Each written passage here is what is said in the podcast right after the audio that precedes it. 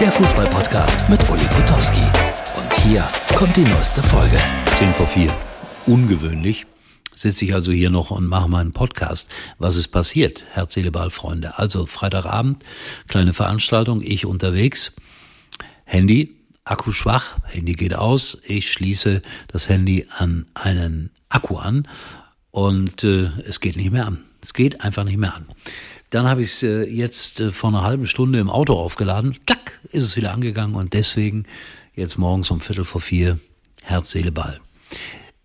Ich bin kein Fan von Barbara Salisch oder solchen äh, Richtersendungen, aber der Fall von Jens Lehmann, damit sind wir direkt beim Fußball, den sollte man doch äh, bitteschön nachstellen für RTL. Perfekt, der hat ja auch mal da gearbeitet.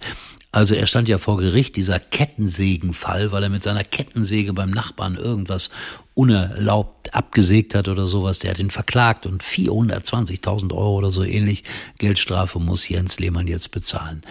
Gedächtnislücken hat er angefügt und was weiß ich nicht alles.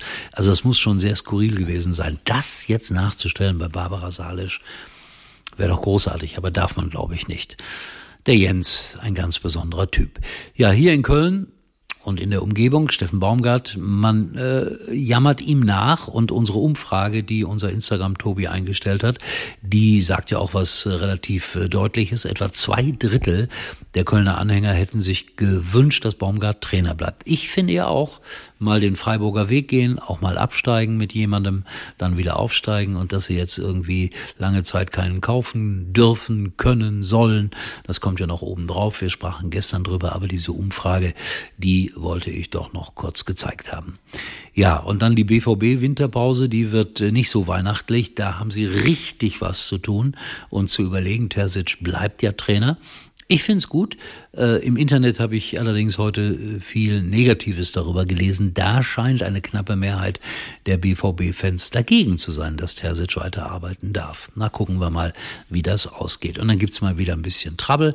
Hamann hat gesagt, Brand Julian, Julian Brandt, der ist genau der Inbegriff des Problems von Borussia Dortmund, so wie der Fußball spielt. Hui, und da gibt's jetzt natürlich im Internet auch wieder mächtig, mächtig Diskussionen.